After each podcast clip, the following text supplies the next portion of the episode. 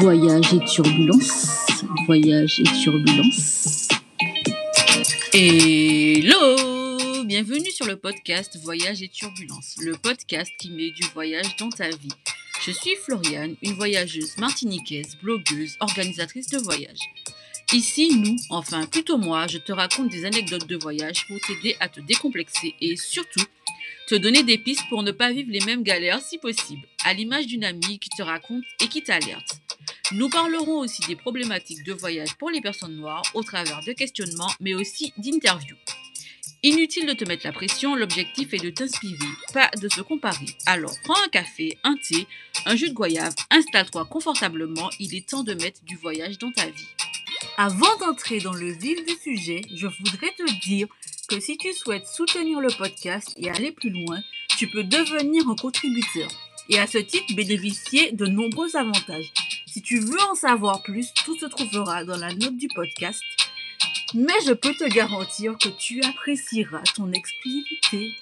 Hello Épisode 29. Alors je t'emmène au Brésil. J'espère que tu as fait ta valise parce qu'on décolle. Mais non, avant ça, je tiens à remercier du fond du cœur toutes les personnes qui prennent le temps de laisser 5 étoiles sur Apple Podcast et un avis. Et si tu as un iPhone, s'il te plaît, prends le temps de me laisser 5 étoiles si tu aimes ce podcast et aussi de me laisser un avis. Ça aide Apple à mieux me référencer. Et comme nous travaillons pour que ce podcast devienne une référence, la référence, bref, Merci d'avance. Et avant de commencer, je vais lire le dernier commentaire que j'ai reçu sur Apple Podcast. Il est de Mrs. César qui dit J'adore ces podcasts. Moi qui aime voyager, ça m'aide à me faire des avis sur les différentes destinations et je prends note de ces super conseils pour éviter les galères. Clairement, merci parce que c'est ce que je voulais transmettre. Alors, maintenant que c'est dit, du moins, direction le Brésil.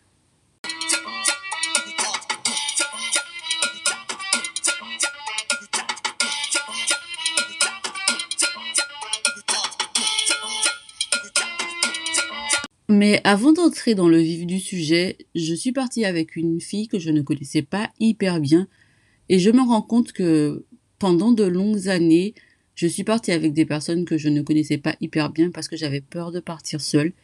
Et je pense que c'était clairement euh, pas une bonne idée. Voilà, je sais pas comment le dire autrement, mais c'était pas une bonne idée.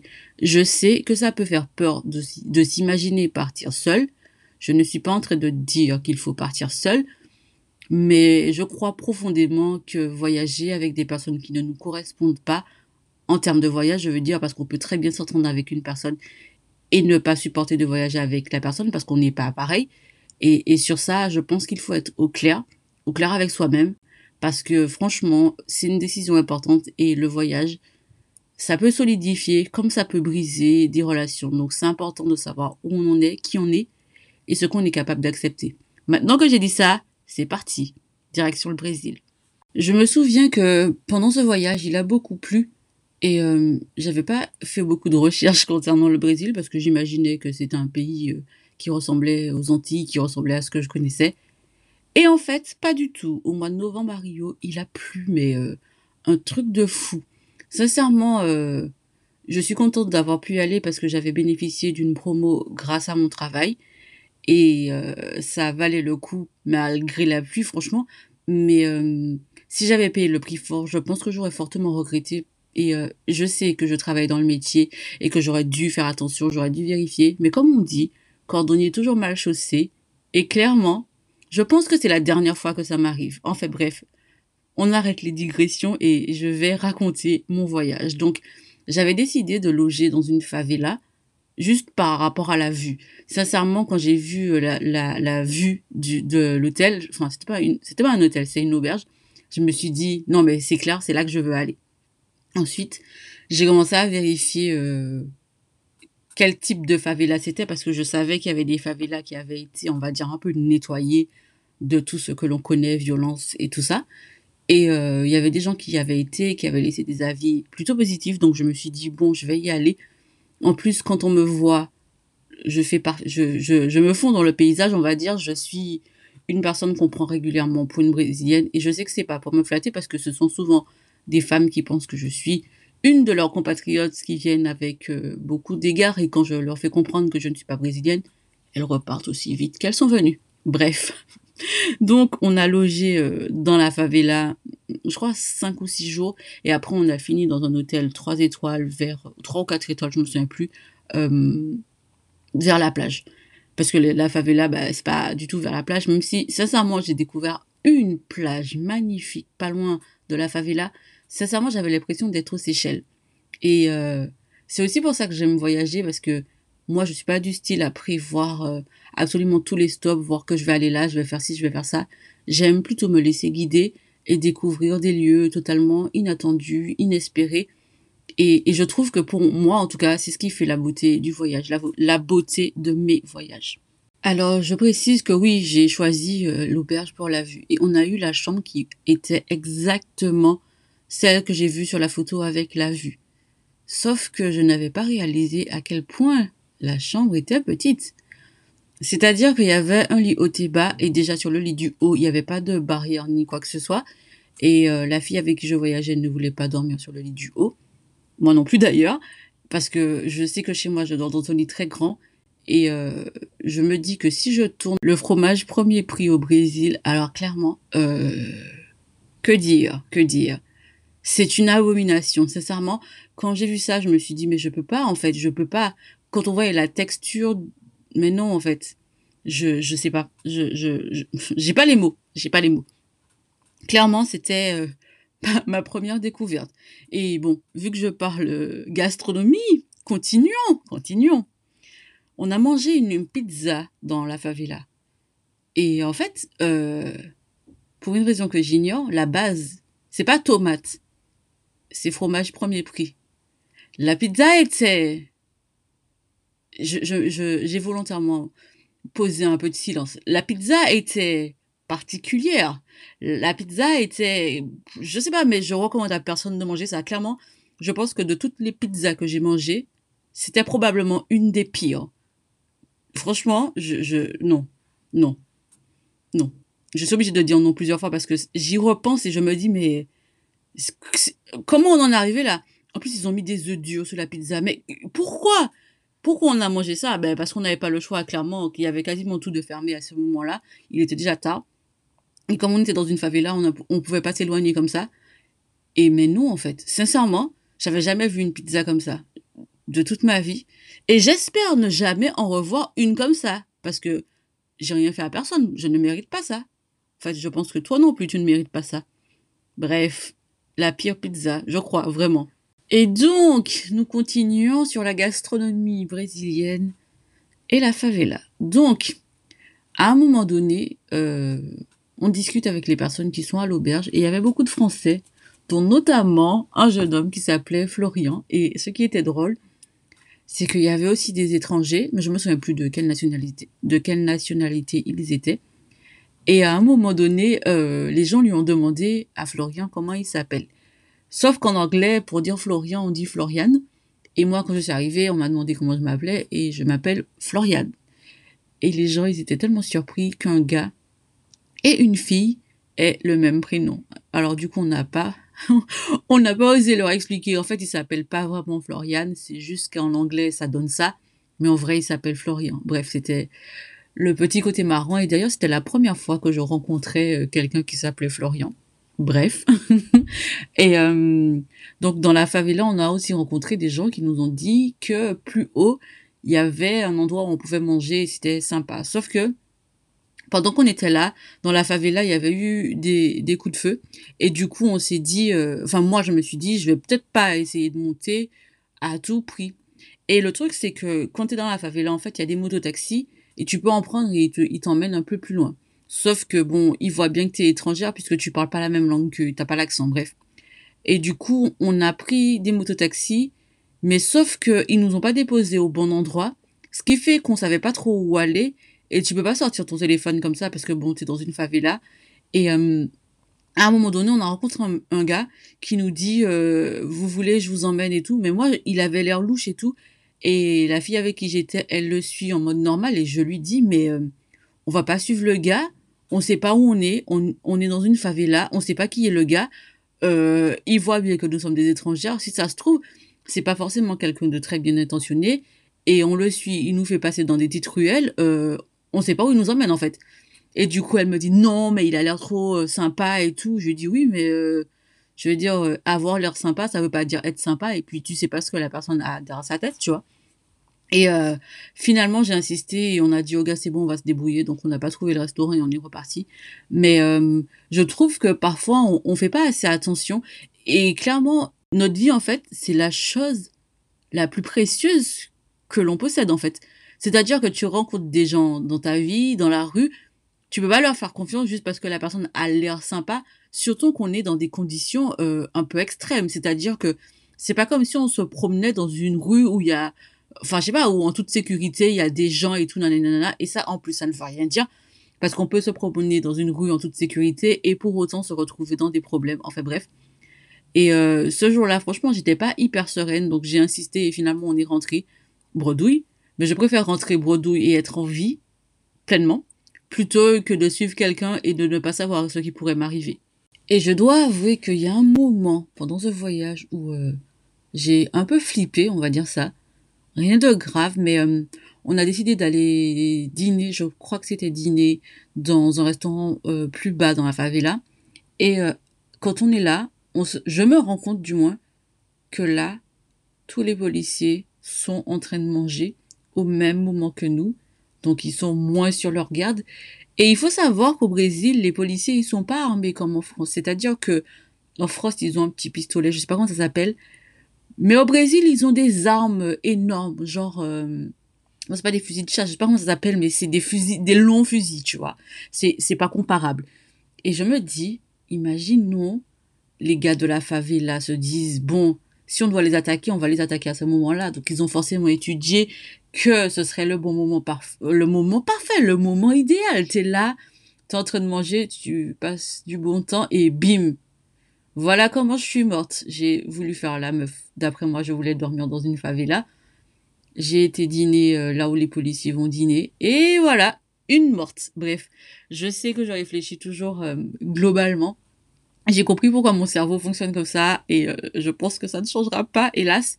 Mais ouais, sur le coup, j'ai pensé à tout ça et je me suis dit, franchement, quelle idée, quelle idée. Mais bon, bref, parlons gastronomie parce que sincèrement, au Brésil, mais qu'est-ce qu'on mange bien?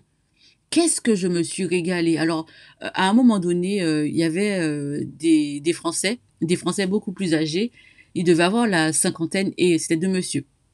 Ils nous ont dit oui, on a découvert un petit resto, une cantine, et on vous emmène. On, c'est, il faut manger à l'assiette, on prend au poids. J'ai dit ah ok, d'accord. Du coup on est parti, on a mis un maximum de choses dans l'assiette, tu vois.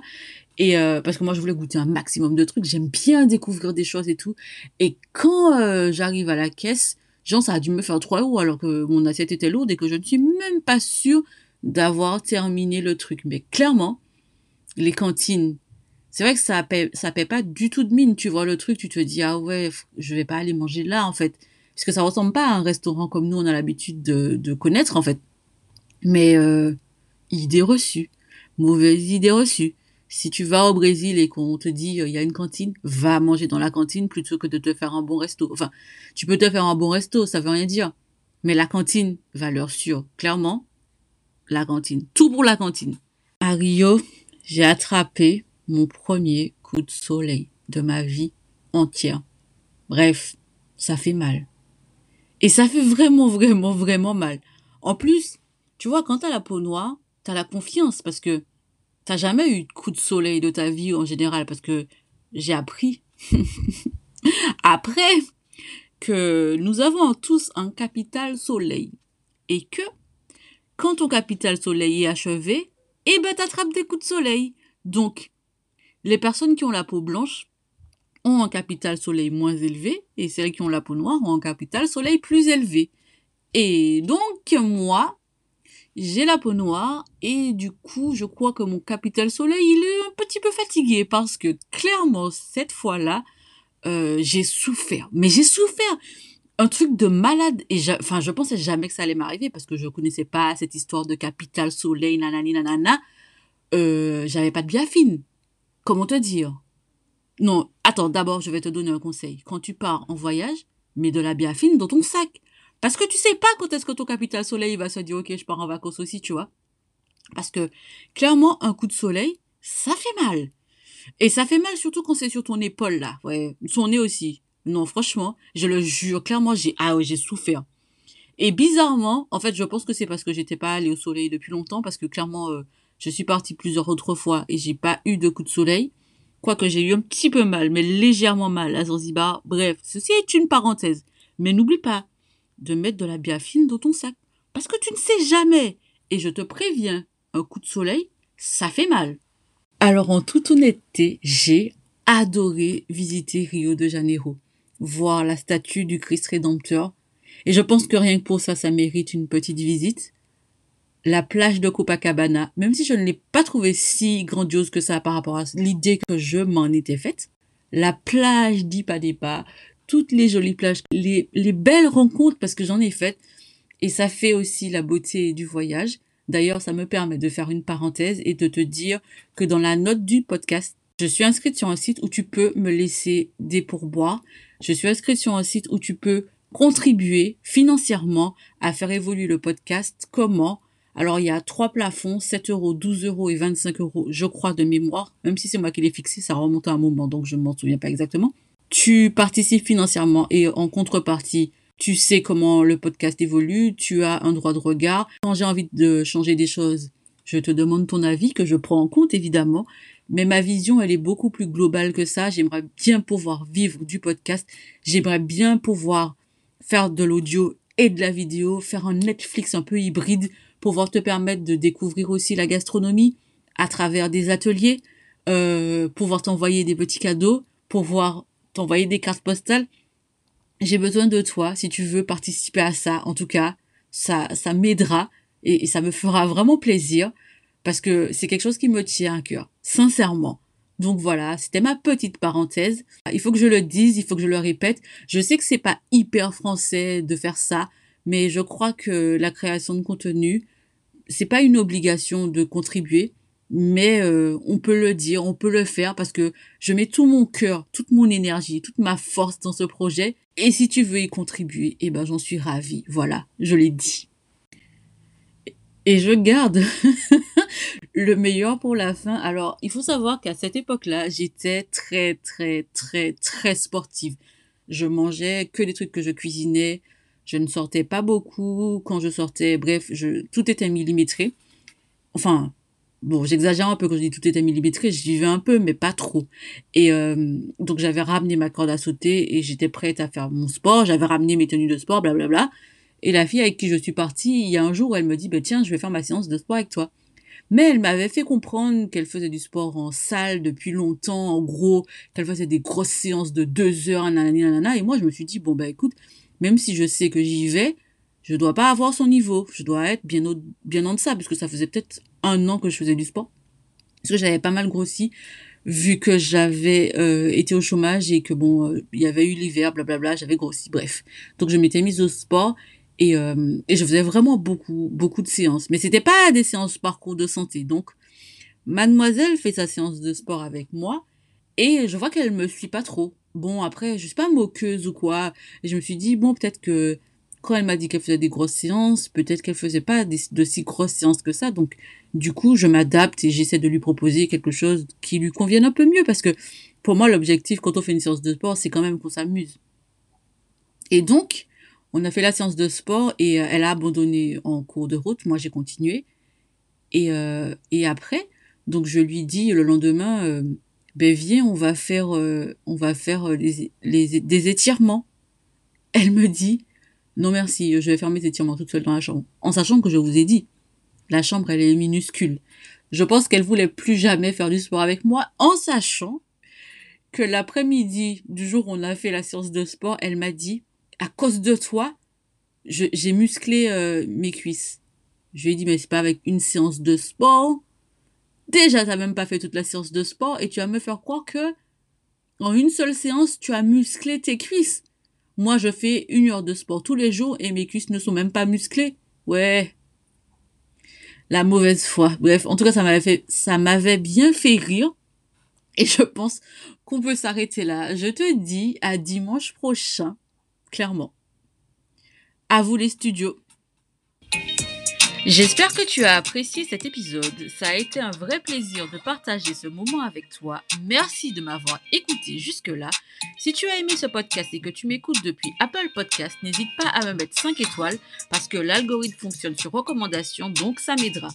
Si tu m'écoutes depuis une autre plateforme, n'hésite pas à t'abonner et à parler du podcast autour de toi. Si tu veux me contacter, me faire un commentaire, je suis sur Instagram, aussi sur TikTok, sur Facebook, at Travel. Tu peux consulter le blog à tout moment, curlysaltytravel.com. Je te dis à très vite. Et surtout, n'oublie pas de mettre du voyage dans ta vie.